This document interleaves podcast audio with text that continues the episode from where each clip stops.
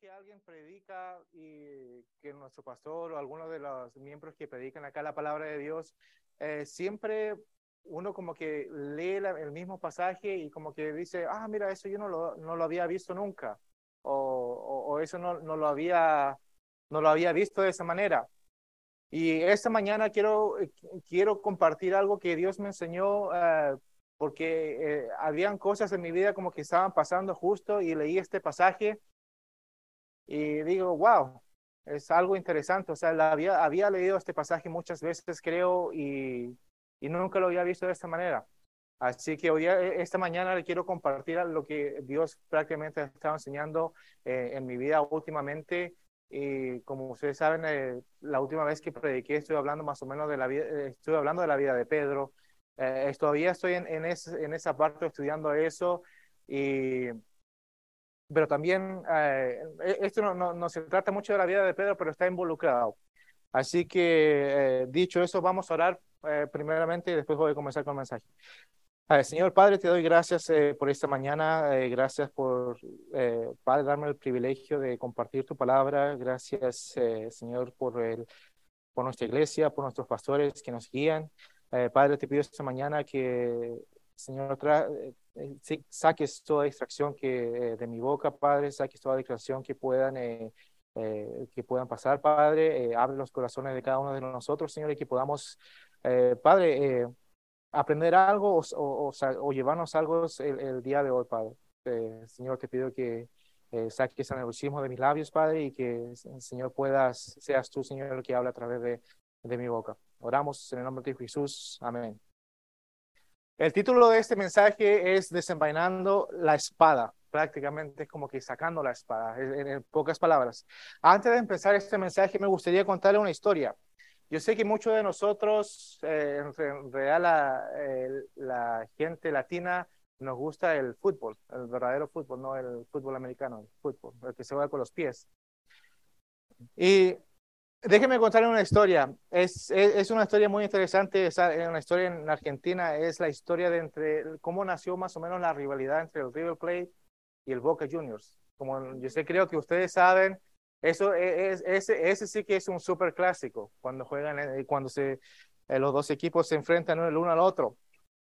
Estos dos equipos prácticamente fueron fundados en el año 1901 y en, y el año 1905 prácticamente estos fueron fundados en la misma ciudad, pero solamente en diferentes regiones. Por ejemplo, decir que uno fue fundado aquí en, eh, aquí en Kansas City, uno fue en Independence y el otro fue en Rayton. Así más o menos eh, es el, el, lugar donde ellos fueron formados. Uno tiene el apodo de los millonarios. Yo creo que todos saben quiénes son los millonarios. ¿no? El River. Y el otro son los chinienses. El propósito de estos equipos prácticamente era entretener a la gente y a sus aficionados. Ese era el, único propósito que tenía. Pero la gente, los fanáticos llevaron este un poquito más lejos. La rivalidad creció durante los años y llegó hasta un extremo. El 30 de abril, el 30 de, abril de 1994 fue uno de los episodios más oscuros del Superclásico. Dos fanáticos del River Plate fueron asesinados a tiros. El vehículo en que, ellos viajaban, los aficionados, fue emboscado. Recibieron varios disparos y las personas murieron instantáneamente. La persona que prácticamente disparó o la gente que fue era prácticamente el líder de la, como se le conoce antiguo, de la barra de, de los aficionados. Hasta ahí llegó, ese, hasta, hasta ese extremo llegó la realidad de los otros. Pero el propósito, el propósito que tenían estos dos equipos simplemente era entretener a la gente, nada más. Era que la gente podía llegar un día domingo, quizás en la tarde o el sábado, llegar con su familia, disfrutar un juego, juego de pelotas. Ese era el propósito. Pero la gente, el aficionado, lo llevó más lejos, hasta el extremo. Esto podría parecer un poco extremo para muchos, pero no está lejos de la realidad cuando se trata de cristianos a veces. A veces nos dedicamos a estudiar la palabra de Dios a veces nos dedicamos a conocer un poco más de la palabra de Dios. Solamente, solamente, hermanos, para tener la razón. Solamente para mostrar más conocimientos a otros. Solamente para decir eh, alguna, no sé, digamos, alguna otra religión, que uno llega y dice, hey, yo soy, digamos, de otra religión, y uno puede decir, no, usted está mal, está mal. Lo único que hacemos a veces es apedrear, apedrear y apedrear. Y ese no es el propósito. Ese no es el propósito que Dios quiere que hoy día como cristianos tengamos. ¿Cuántos de nosotros quizás estemos familiarizados con el versículo que se refiere, si alguien te hiere una, mejilla, le darás la otra mejilla? Yo creo que casi todos hemos escuchado e, e, ese, ese versículo. Le digo, si alguien me golpea, prefiero irme al Antiguo Testamento y decir ojo por ojo, diente por diente. Por diente. ¿Qué digo yo? No sé. Amén. O sea, en vez de, vivir el Nuevo Testamento, no me voy al, Antiguo Testamento, pero hoy en día, ¿quién hace eso? Digamos, hoy día estoy aquí viendo a Chava si la bofeteo, quizá una, le doy una bofetada. Yo no creo que Chava me, me, me pase la otra mejilla para que le dé la otra.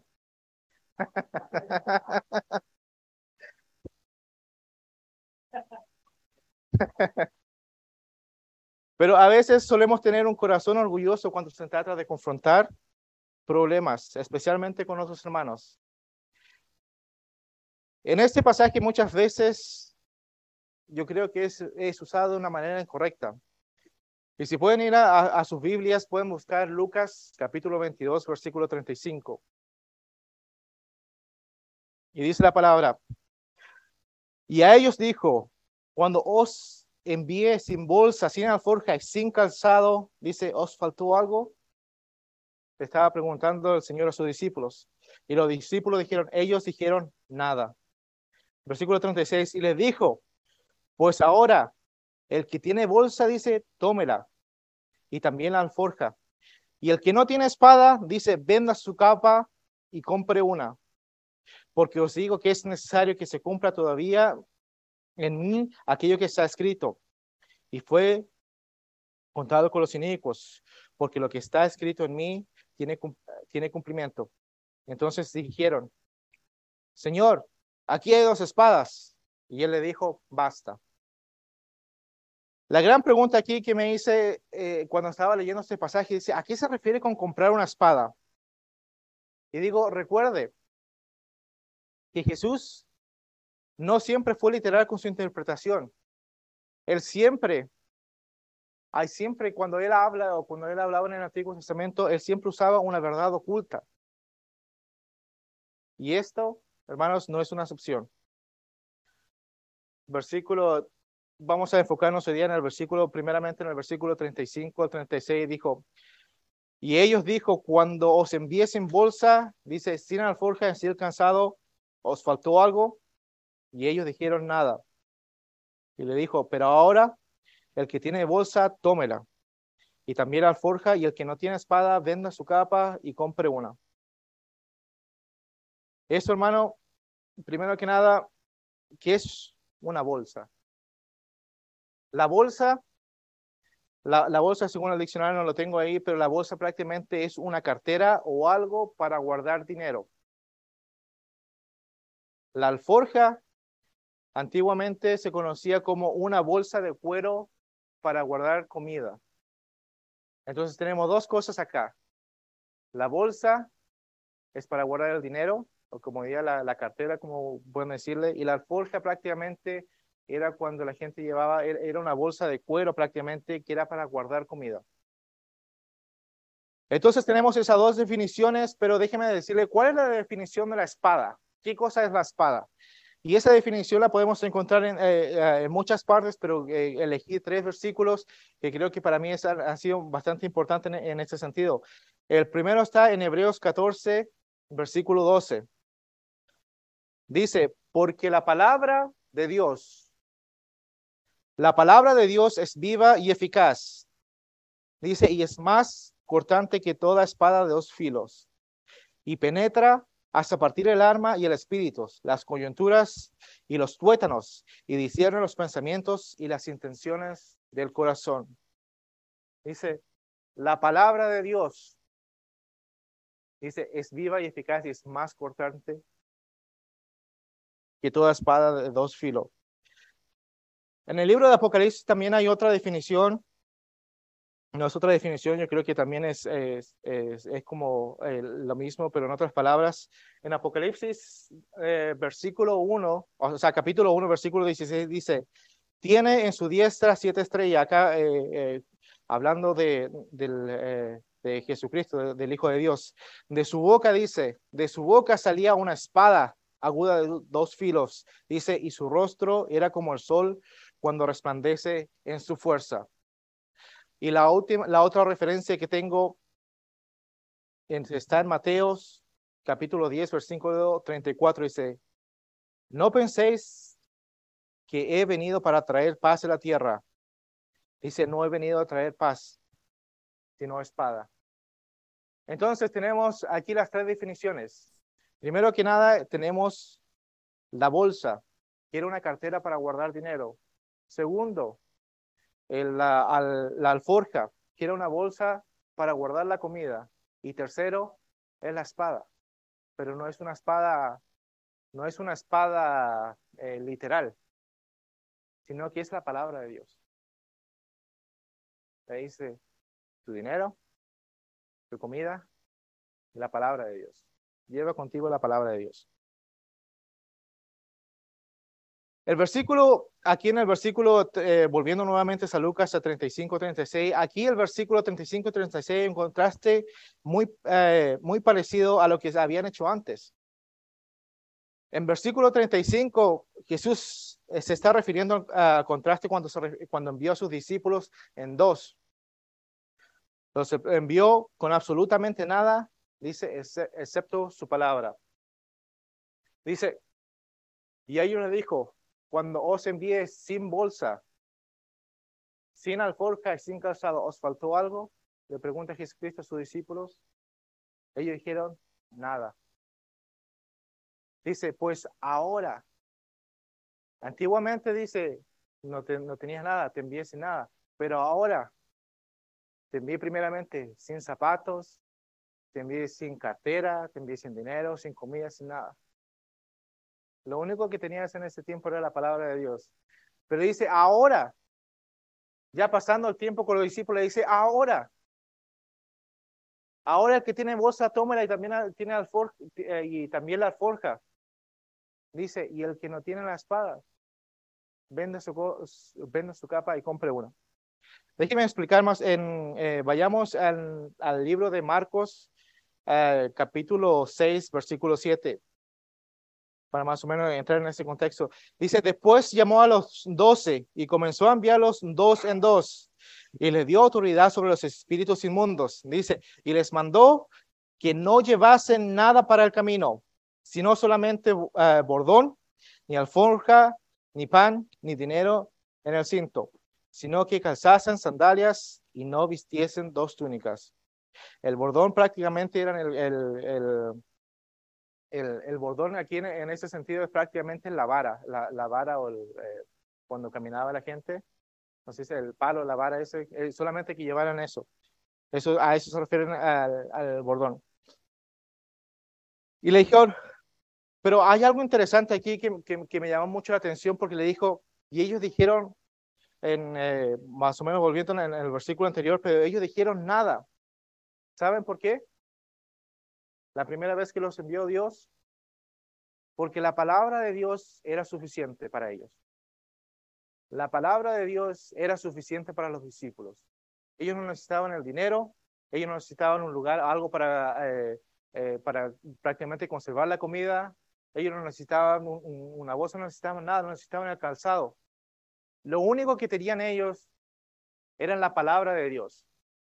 Y saben que a mí me, me, puso a pensar e, e, este versículo cuando lo estaba leyendo, le digo, yo creo que eso nos pasa muchas veces a nosotros, a nosotros como cristianos, y lo, y lo voy a decir personalmente a mí. Uh, cuando yo recién me convertí, eh, o recién empecé a tener una relación con Cristo en el principio, yo realmente no sabía mucho de la palabra de Dios.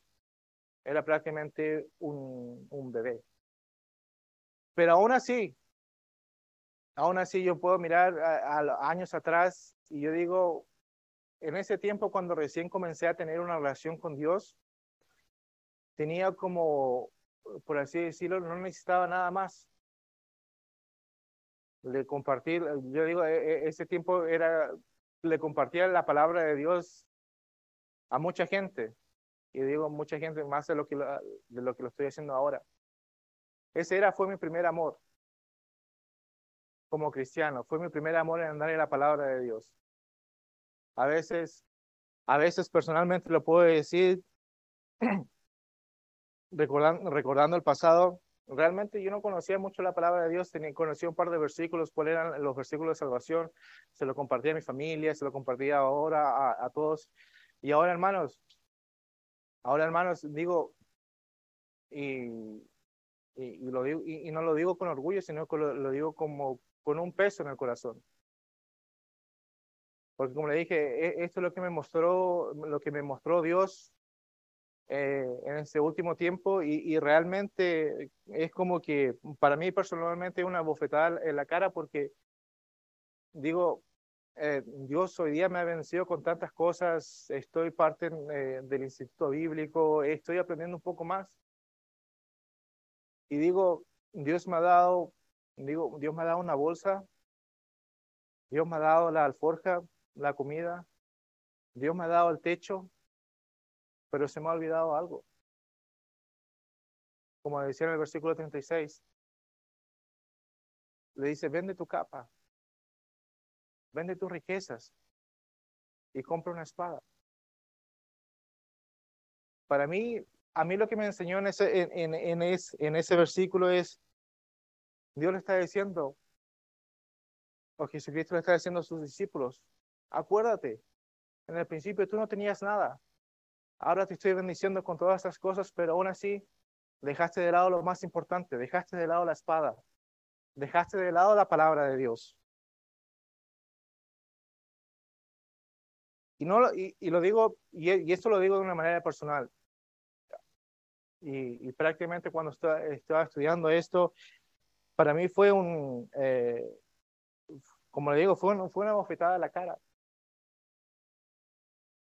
Porque me dice, me dije a mí mismo, dice, hey, Dios estos últimos años te ha bendecido tanto, pero usted, me estoy olvidando de algo muy importante.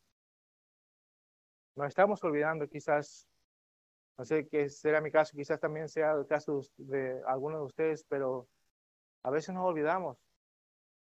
Nos olvidamos de la palabra de Dios.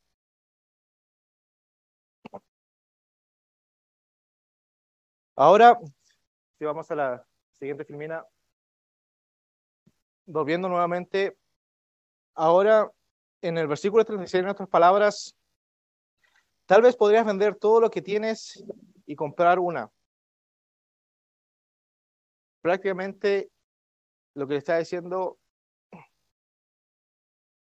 lo que le está diciendo Jesucristo, vende todo lo que tienes.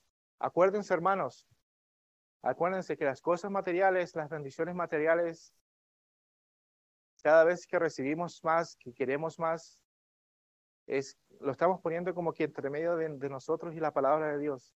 Recibimos la bendición, se está alejando un poco más.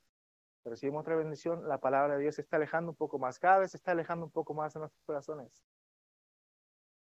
Y aquí lo que me enseñó, lo que digo cuando le dijo eh, Jesucristo a sus discípulos, dice, vende una capa, saca algo para que esto se acerque un poco más a tu corazón. Quizás el día de hoy tenemos que sacar muchas cosas que tenemos entre medio, entre medio de la palabra de Dios en nuestro corazón.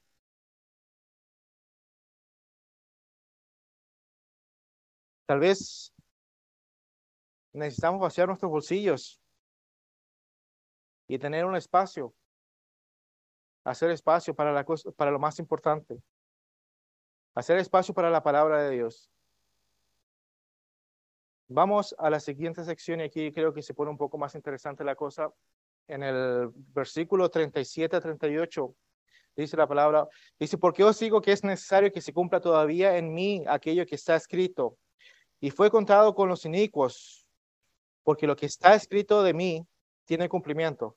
Entonces ellos dijeron, Señor, aquí hay dos espadas. Y él le dijo, basta. En el versículo 37 dice, recuerde que Jesús estaba hablando a la muerte de su muerte y los discípulos no querían que Jesús fuera, que fuera crucificado. Prácticamente, si usted lee los, los versículos anteriores, los discípulos estaban diciendo, Jesús, Jesús, no hagas esto. No, te no dejes que te encarcelen, no dejes que te crucifiquen.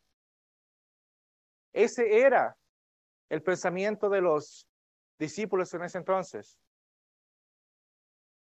Adivinen quién fue. ¿Quién fue el discípulo que dijo eso? Fácil, Pedro.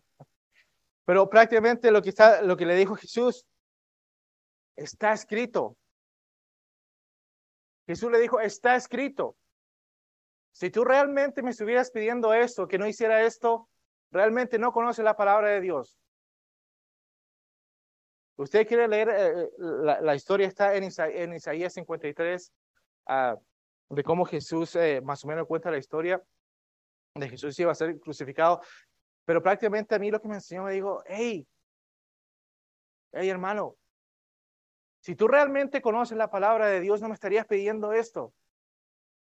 Jesucristo le dijo, está escrito, está escrito. Si tú realmente conoces la palabra de Dios, no me estarías pidiendo eso. Porque dice, es necesario. Era necesario que Jesús muriese. Era necesario el sacrificio de él. Pero aún así, sabiendo lo que decían las escrituras, uno como persona, uno como discípulo, o en este caso los discípulos, estaban haciendo egoísta, porque no querían que eso pasara. Querían que Jesús estuviese acá, no querían que cumpliese la promesa. Eso ya estaba escrito. En Isaías ya estaba escrito que Jesús iba a, lo iban a llevar, eh, lo iban a llevar como cordero al matadero. Eso es lo que dice la palabra de Dios.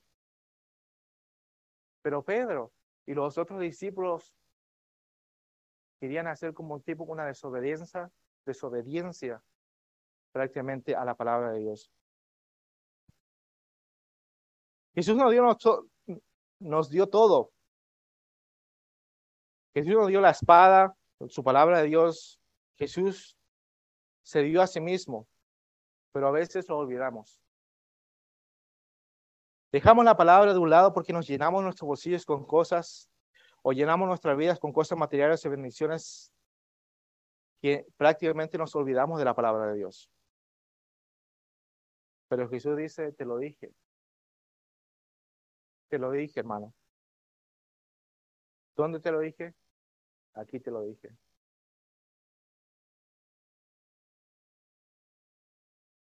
En el versículo 38 de Lucas En el versículo 38, entonces ellos dijeron, los discípulos, Señor, aquí hay dos espadas. Dice, Señor, aquí traigo dos espadas. Prácticamente dos espadas literales. Dijeron, aquí hay dos espadas. ¿Y qué fue la respuesta que le dijo Cristo? Le dijo, ya basta. No creo que le haya dicho así.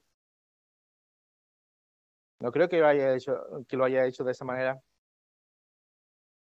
Yo creo que Jesús se enojó tanto, se enojó con sus discípulos, porque ellos no estaban entendiendo. Ellos no estaban entendiendo cuál era el propósito de las espadas. Ellos no estaban entendiendo cuál era el propósito de decir, hey, deja de lado tus cosas, deja de lado las cosas materiales y lleva la palabra de Dios. Eso fue lo que le estaba diciendo. Le dijo, ya basta. Es suficiente. Es suficiente. Dice, está escrito, hermanos. Estamos pasando tiempo de la palabra de Dios. Estamos leyendo, estamos aprendiendo, estamos realmente entendiendo lo que dice la palabra de Dios para nuestras vidas. yo este, e, este pasaje lo tomé como una manera personal. Porque déjeme contarle, eh, y voy a hacer acá una, una pequeña pausa. Hace, y creo que de, esto fue que empezó todo, todo, esta, para mí, esta historia. Hace un tiempo atrás eh, han llegado a, la casa, eh, han llegado, eh, ha, llegado mucha gente a, dejar, a dejarnos tratados a, la casa. Y hubieron varias veces que llegaron eh, gente testigo de Jehová a dejarme tratados a la casa, a tocar la puerta, y ellos siempre andan tocando la puerta. Y, yo, bueno, yo abrí la puerta, la, primera persona que, que, que, hablé me, era una persona de, acá, no hablaba mucho español, eh, así que estuvimos conversando, me dije, hey, estoy tratando, uh, oh, déjeme explicar una cosa, al frente de mi casa eh, tengo un, como un, un signo algo de madera que dice como que dice como que él ha resucitado. Eso no lo he sacado desde el, eh, desde el Easter o de la Pascua, pero ahí lo tengo ahí porque digo, hey, es bueno recordar que ha resucitado todo, todo el año, eh, todo el año. Pero la cosa es que llegaron ahí a la casa, me estuvieron hablando, me preguntaron, ahí, ¿tú conoces a Jesucristo? Yo le dije que sí, ¿conoces a Cristo como tu Salvador? Dije que sí. Me dijo, ok, solamente quería saber eso y eh, si algún día quieres visitar nuestra iglesia, me dejaron ahí su, su tratado. Dije, ok, pues gracias. A la semana después llegó otra persona. Llegó otra persona, y, pero esta vez llegó un hispano de testigo de Jehová. Así que e, esta vez yo no estaba, no estaba en la casa, todavía no llegaba. Eh, hablaron con mi esposa y estuvieron hablando, también estuvieron eh, practicando un poco también y, y, ya y como que, que, dejaron la cosa.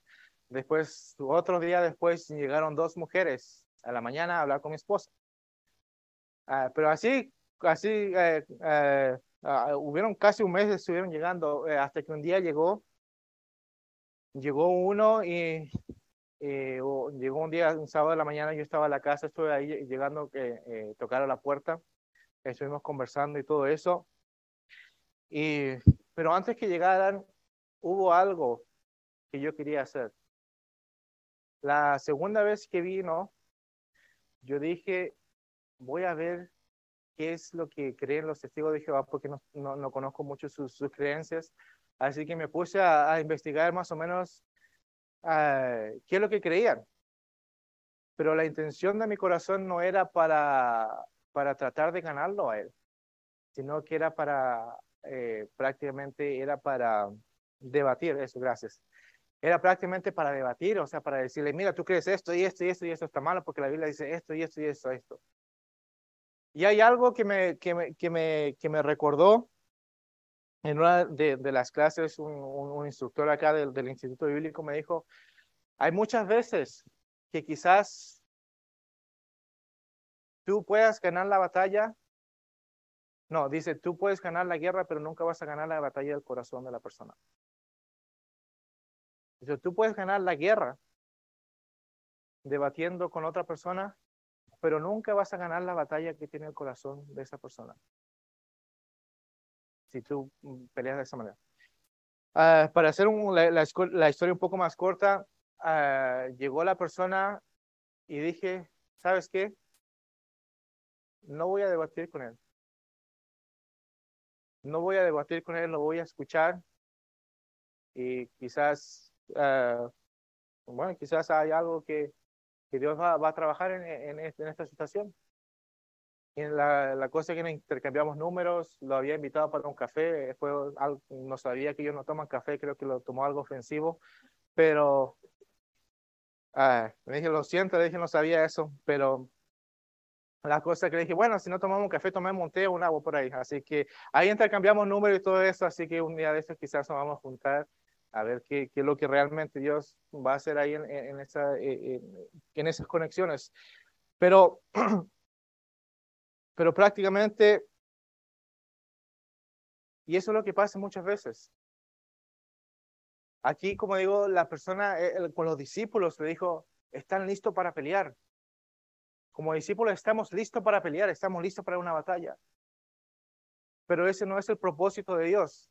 Ese no es el propósito de la palabra de Dios. No es que vayas a buscar tu espada para prácticamente herir a tu hermano. O a otra persona,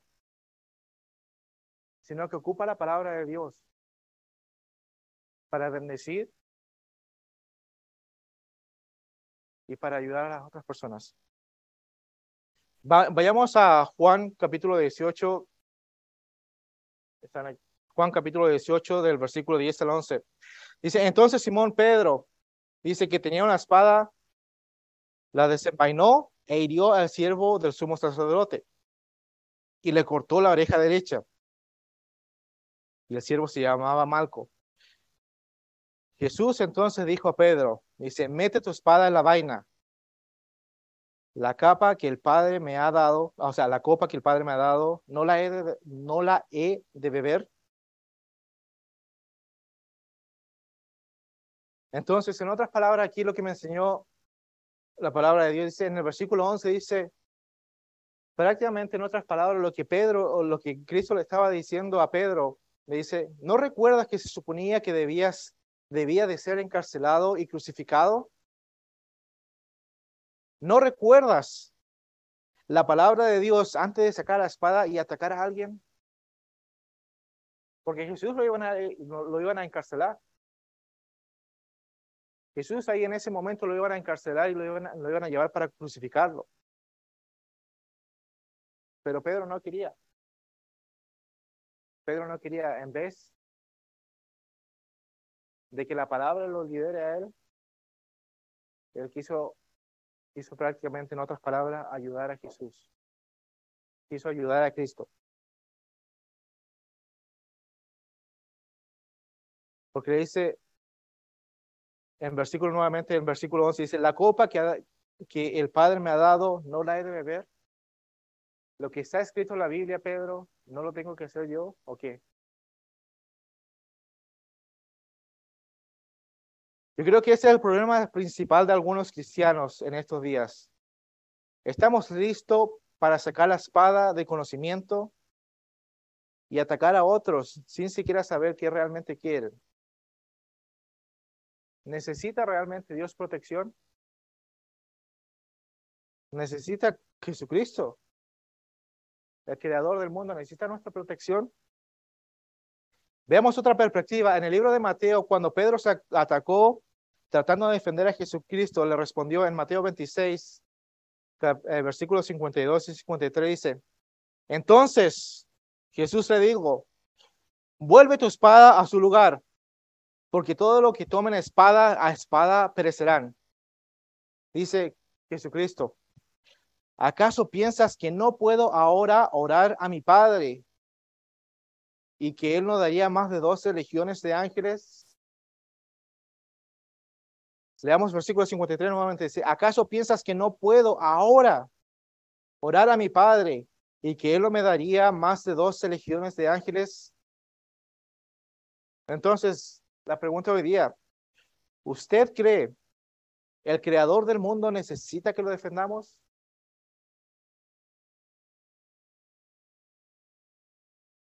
Yo sé que hay mucha gente que dice hoy en día, yo voy a defender este libro con mi vida.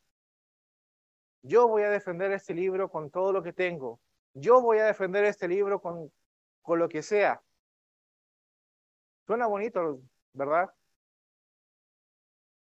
Yo creo que suena bonito. Pero la pregunta hoy en día, ¿usted cree que Dios necesita que lo defendamos? ¿Nosotros cree, ¿Usted cree que Dios necesita que, que nosotros ayudemos a defenderse? ¿El creador del universo? ¿El creador del mundo? ¿Usted cree que necesita que le, que, le defendamos? Por, eh, por tema de, de tiempo, hay una historia en números 16 hay una historia en el número 16 del, eh, que habla cuando la gente estaba saliendo de, Egipto y mucha gente estaba murmurando, mucha gente estaba murmurando en contra de Dios. ¿Qué es lo que hizo Dios? Prácticamente él abrió la, la, abrió la tierra y la cerró y se los tragó. Eso, eso es lo que nos dice la Biblia. Entonces, si usted cree que la gente que está en contra de Dios que la gente que está en contra de la palabra, ¿usted no cree que Dios puede hacer realmente lo mismo? Él literalmente abrió la tierra y se los tragó. Pero aún así nosotros creemos que necesitamos defender a Dios. Necesitamos defender la palabra. No, hermanos, eso no es lo que Dios quiere de nosotros. Hay otra historia en 2 Samuel 6, también con el, el eh, ah, ¿cómo se llamaba esa persona? Con el tema del, del arca de USA, USA, esta verdad. La, de USA, esta persona estaban llevando el arca prácticamente y uno de los mandamientos era que ninguna persona debería de tocar el arca. Ninguna persona debería de tocar el arca. Porque dice, si, si uno la toca y, realmente iba a morir. Entonces el pueblo de Israel estaba llevando el arca, se la estaba llevando ahí entre los dos. Y ahí hubo algo que casi se cae. El arca se iba a caer. ¿Qué es lo que hizo esta persona? Dice, ay, voy a ayudar a Dios, voy a poner mis manos. Voy a ayudar para que no se caiga. ¿Qué es lo que pasó en la historia? En ese mismo instante dice la Biblia que, que falleció, que murió. ¿Por qué? Porque él trató de ayudarlo. Él trató de ayudar a Dios. Entonces, vimos en la palabra, en la palabra de Dios en Lucas, eh, eh, en, Lucas 22, que prácticamente le dice a sus discípulos, recuerden, recuerden, primeramente yo te envié sin nada, solamente tenías la palabra de Dios.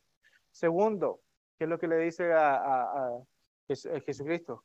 Le dice, ahora que tienes esto, ahora que tienes, el, eh, que tienes dinero, ahora que tienes tu comida, ahora que tienes tu calzado, lo único que te faltó, le dice, lo único que te faltó es la palabra de Dios, es llevar tu espada. Pero no una espada literal, no era una espada literal, sino prácticamente era una espada, era una espada, era una espada tan cortante que penetra hasta el espíritu. Esa era la espada que les estaban olvidando llevar. ¿Y qué pasó? ¿Qué pasó? Los discípulos no entendieron. Los discípulos no entendieron, dijeron, ok, que me está hablando, que, me está hablando pie de la palabra, me está hablando de una espada literal, vamos a ir a batalla hoy día, vamos a ir a pelear, vamos a ir a, no sé. Entonces, ¿qué es lo que dice? Dios recita el Antiguo Testamento, ¿qué es lo que iba a pasar? Y aquí viene Pedrito con, con, con los otros discípulos y dice, aquí tenemos dos espadas. Y Cristo le dice, ya basta. Le dice, ya basta. Eso no es lo que estoy hablando. Porque Pedro quería defender, en su manera quería pelear. Estaba listo para pelear. Estaba listo para atacar a cualquiera. Estaba listo para defender a Cristo. Estaba listo para defenderlo. Pero recuerden, Él se lo hizo recordar. Cristo se lo hizo recordar. Yo no necesito a alguien que me defienda. Si tú no crees que si ahora mismo yo oro a mi Padre, no me va a dar dos legiones, y tú aquí tratando de defenderme. Entonces, ¿qué es lo que quiere Dios de nosotros? ¿Qué es lo que quiere que nosotros hagamos? Vayamos a Primera de Corintios, Primera de Corintios, capítulo 10, versículo 31.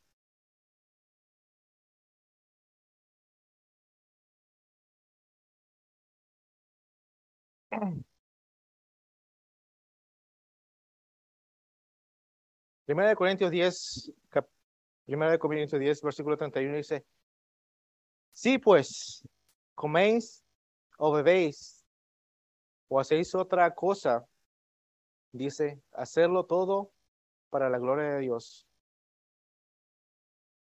Sí pues, coméis o bebéis o hacéis otra cosa, dice, hacerlo para la gloria de Dios.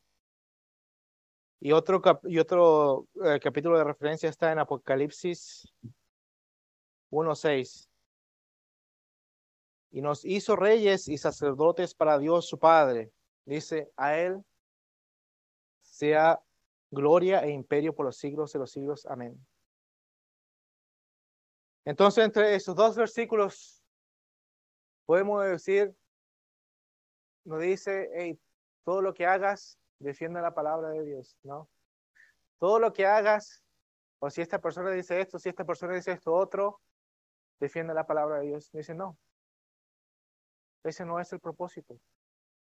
El propósito, lo único que tenemos que hacer, hermanos, es glorificar el nombre de Dios. No estamos acá para defenderlos, solamente estamos acá para glorificarlos. Ese día, ese día cuando yo estaba listo para, para sacar mi Biblia, ese, día a esa persona que llegó, que eh, yo creo que eh, eh, yo creo que me enseñó algo muy importante. Yo estaba listo para abrir la puerta de mi casa y prácticamente como que darle un bibliazo ahí, apenas abría la puerta, pero hay, algo, hay una cosa que me enseñó esa persona. A pesar de que podamos tener perspectivas diferentes de acuerdo a la palabra de Dios, él estaba haciendo algo que yo no estaba haciendo. Evangelizar. A pesar de que todas esas personas que uno diga, los mormones, los testigos de Jehová, los católicos, todas las cosas, que digan, ah, que vienen a mostrar a mi casa, yo les voy a enseñar qué les dice la Biblia.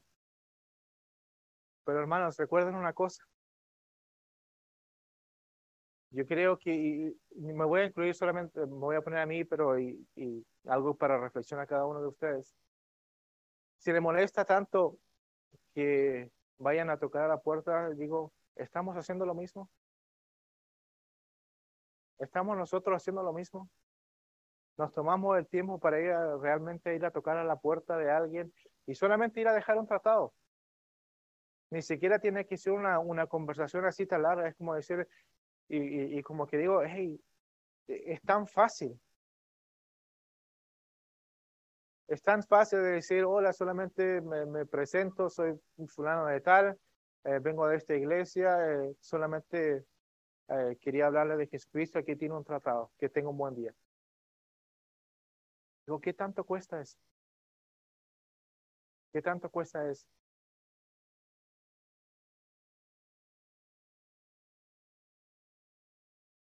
Hermanos, antes de terminar, le, le quiero decir, no olvides tus espadas.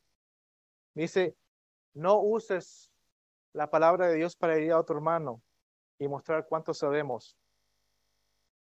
No uses la palabra de Dios para tratar de defender a Dios. Usa la espada para entrar, para penetrar en el alma de tu hermano y deja que la palabra de Dios haga resto. Como les conté la historia del principio, entre el River Plate y el Boca Juniors. El único propósito que esos dos equipos al formarse tenían, lo, único propósito era entretener a la gente para que el día, el fin de semana en la tarde pudieran, la gente pudiera ver un partido en familia, tranquilo, sin problemas. Pero los fanáticos, los fanáticos llevaron eso un poco más allá, un poco más al extremo. Y yo creo que nosotros no somos exceptos de eso. Porque a veces como fanáticos queremos llevar la Biblia un poco más allá. Queremos usar la Biblia para tener la razón en algo que realmente no vale la pena. Queremos usar la Biblia para herir a uno o a otro hermano. Queremos usar la Biblia para prácticamente herir a otra religión. Queremos usar la Biblia para decir, te lo dije. Queremos decir la Biblia para decir, para tratar de defender a Cristo. Recuerdo, hermanos, Cristo es el creador del universo. Él no necesita la ayuda de ninguno de nosotros. Lo único que nos pide es que le glorifiquemos. Y tengo una pregunta antes de cerrar, y el pastor Will venga a cerrar. Tengo un reto para esta semana. Dice, ¿cómo vamos a usar la palabra de Dios esta semana? ¿Cómo vamos a usar la palabra de Dios? ¿La vamos a usar para glorificarla o la vamos a usar para herir a otra persona? Vamos a usar la palabra de Dios para edificar a mi hermano o mi hermana, o vamos a usar la palabra de Dios para tener la razón en algo. Hermanos, nosotros como personas no somos perfectos. Nunca vamos a llegar a la perfección hasta que lleguemos al cielo y tengamos nuestro cuerpo glorificado. Pero yo sé que día a día podemos hacer algo un poquito diferente. Quizás, como le digo, a mí esa persona, esa persona que fue testigo de Jehová, esa persona me enseñó algo a mí, algo muy importante, algo que yo no estaba haciendo, algo que yo solía hacer, digo, hermanos, que yo solía hacer en mi primer amor cuando yo recién me convertí a Cristo. Yo lo único que quería, eh, personalmente, quería, en otra manera, como que darle esa bofeteada para decirle, hey, tú estás equivocado, pero yo estoy lo correcto. Pero hermanos, lo único que lo único que les pido, ocupen la palabra de Dios. Ocupen la palabra de Dios para edificar el uno con el otro. No para, para aplastar al hermano. Así que, pastor.